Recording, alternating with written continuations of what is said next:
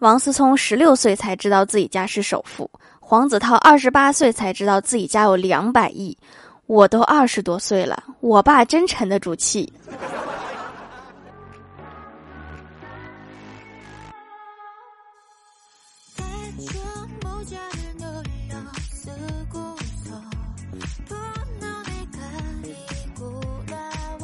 Hello，喜马拉雅的小伙伴们，这里是糗事播报周二特萌版，我是你们萌逗萌逗的小薯条。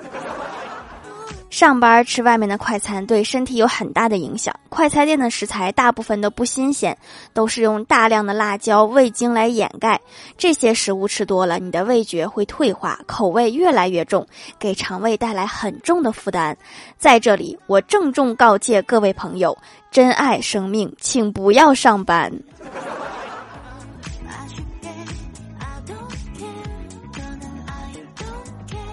前几天小外甥小升初刚结束，我哥就在网上给他买了几套数学辅导资料。刚刚接到外甥的电话，说辅导资料已经收到，谢谢舅舅，祝你永远单身，找不到女朋友。人家好不容易放假了，你送数学材料，你也太坏了。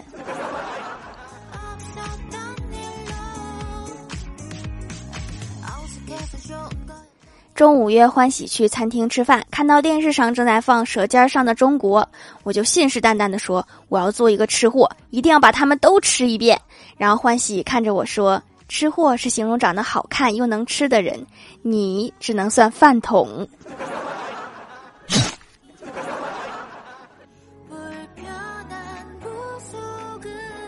我老妈这几天心情不好，我老爸就小心翼翼的表现，生怕惹恼了她。吃完晚饭，老爸正在刷碗，老妈突然说道：“我是顺时针刷碗，而你却是逆时针，这日子没法过啦。” 这个理由是我没想到的。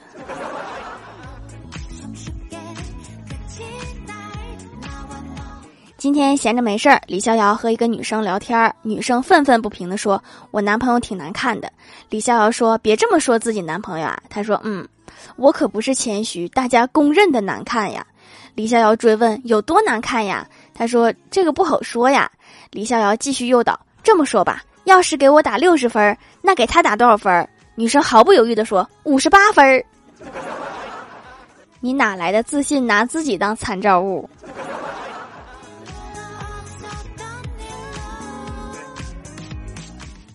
今天上班的时候，在工作群里，李逍遥艾特了一下后勤部门，说键盘上的 D 和 G 中间那个按键失灵了。然后后勤部就很疑惑，说你为啥不直接说 F 键呀？我也有了瞬间的疑惑，我还拿出键盘看了一下，然后只见小仙儿在底下回复，因为他 F 键失灵了呀。原来是这样。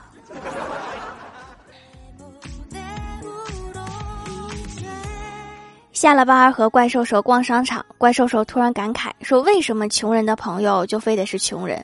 真的融入不到土豪的生活圈吗？交一个高富帅的有钱人做朋友真的那么难吗？难道穷人就该一辈子做穷人吗？这个社会真的这么不公平吗？”说到这里，难以控制自己的情绪，坐在他的私人飞机上哭了起来。不一会儿，商场的收银员出来说：“哭啥哭？投了币才能动，不知道吗？”你在摇摇乐上可碰不到高富帅。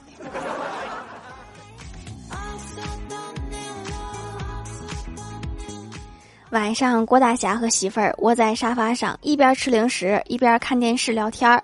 郭大嫂看着一直挂在衣橱外的腰带，对郭大侠说：“你就不能把腰带挂里面去吗？”郭大侠机智的撇清自己的懒，说：“万一坏人来了，我还有个武器。”郭大嫂不假思索的说：“你是怕人家没东西揍你吧？”确实，就这个小身板，别和坏人比划了。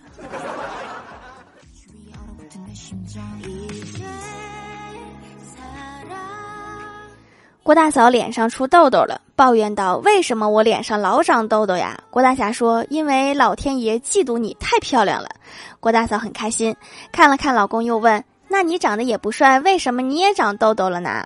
郭大侠说：“因为老天爷在惩罚我撒谎。”滚犊子！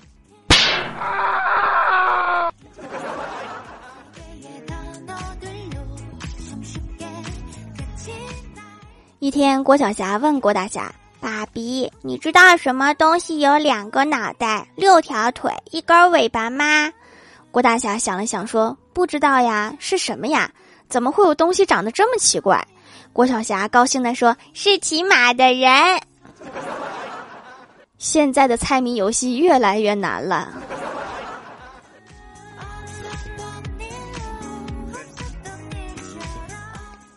郭晓霞上四年级，老师打电话说郭晓霞的作文涉嫌抄袭。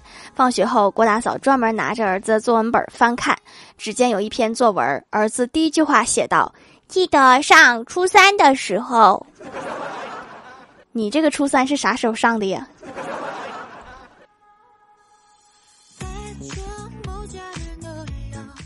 小时候看电视，两个人亲嘴儿，我就问奶奶：“我说奶奶他们在做什么呀？”奶奶语重心长地说：“孩子，千万别学他们，那是旧社会的人吃人。”现在回想一下，还是奶奶编的最吓人。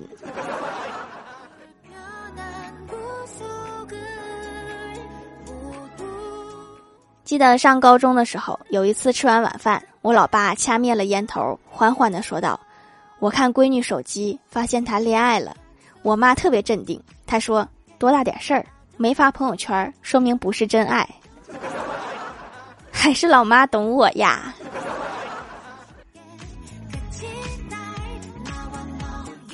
前段时间中考结束了，别人家孩子什么样我不知道。昨天去表姐家。我的外甥女中考之后精神状态是这样的：她打开了小雅，问天蝎座二零二二年中考考的怎么样。信星座的和不信星座的都沉默了。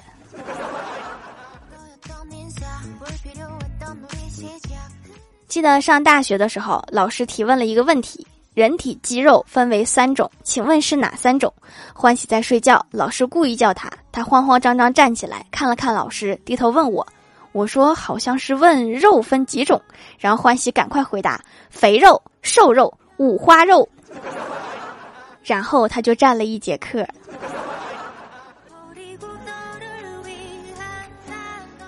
嗨，蜀山的土豆们，这里依然是带给你们好心情的欢乐江湖。喜欢这档节目，可以来支持一下我的淘小店，直接搜店名“蜀山小卖店”，数是薯条的数就可以找到啦。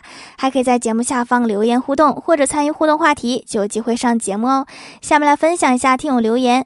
首先，第一位叫做薯条酱，别拖鞋，自己人。他说，一个男子上火车，靠窗坐下，车开后利索的掏出一只烧鸡，帅气的揪下鸡脑袋，很潇洒的把整只烧鸡的身子嗖的一下扔出窗。外，然后盯着手里的鸡脑袋发呆了一会儿，开始啃。我猜他应该是扔反了。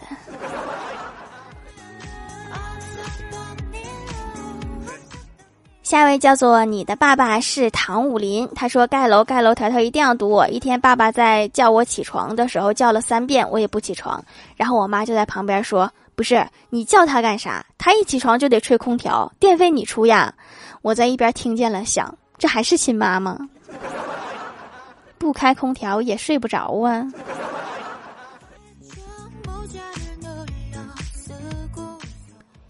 下一位叫做薯条学生，他说：一天，郭大侠对郭小霞说：“儿子啊，你以后要努力，努力帮助人类登上太阳。”这时，郭小霞对郭大侠说：“可是爸比，人上太阳上不会被烤熟吗？”这时，郭大侠生气的对郭小霞说：“笨蛋儿子啊，你不会晚上再上去吗？”有道理呀。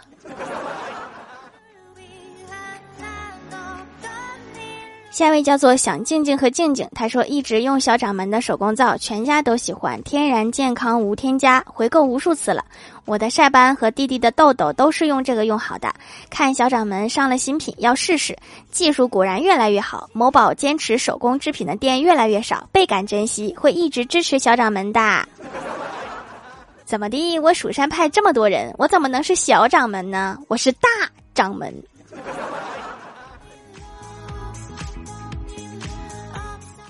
下一位叫做彼岸灯火，她说跟老公出门，远远看见一个烤鱿鱼摊儿，我就说老公啊，看见烤鱿鱼我就想吃，怎么办呀？没等我说完，老公立马就往摊子那边跑去，还在为他的贴心感动时，他跑回来了，然后对我说：“好了，我让烤鱼的搬走了。”很好，这回看不见了。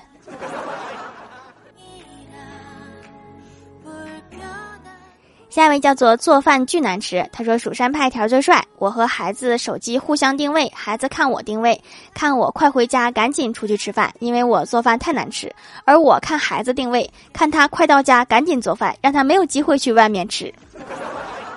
好家伙，整的像谍战片一样。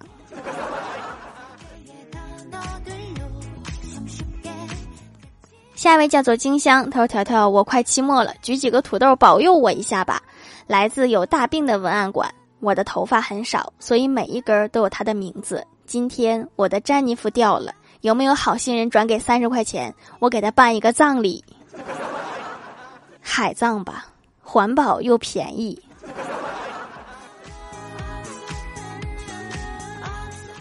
下一位叫做子涵的辣妈，她说第二次买妻子白皂皂来，第一块用完了，自己没有什么感觉，还是同事说我白的。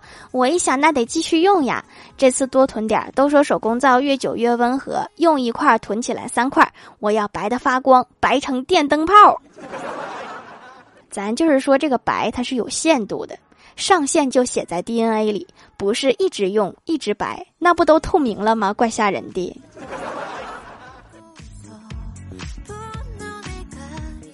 下一位叫做佩 O F，他说三个男孩同时追一个女孩，女孩说你们游遍全世界回来，我再选择。第一个男孩去了欧洲、美洲和非洲，第二个男孩去了澳洲，第三个男孩回到女孩身边，绕着女孩走了一圈，说你就是我的全世界。女孩非常感动，流着泪选择了他们之中最有钱的那一个。我也好感动呀。但是你能告诉我为什么就绕着女孩转了一圈，他是一个城市都去不起吗？是有多穷？下一位叫做蜀山派的大冤种，他说蚂蚁和大象结婚不久，大象就没了。蚂蚁一边埋大象一边痛哭，说：“亲爱的，你怎么这么早就去了？我这辈子不干别的，就埋你了。这辈子都不够啊，得祖孙好几辈人才行。”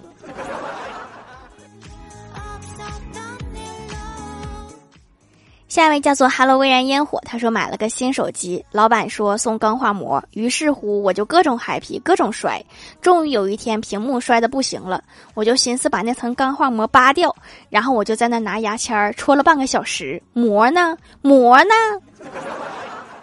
要不你翻翻之前那个快递箱里，是不是有一个膜？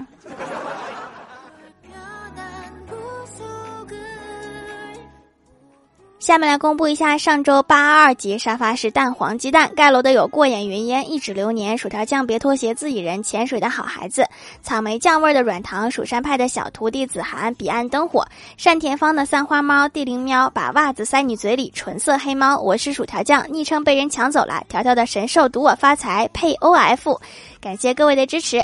好啦，本期节目就到这里啦，喜欢我的朋友可以点击屏幕中间的购物车支持一下我。以上就是本期节目全部内容，感谢各位的收听，我们下期节目再见，拜拜。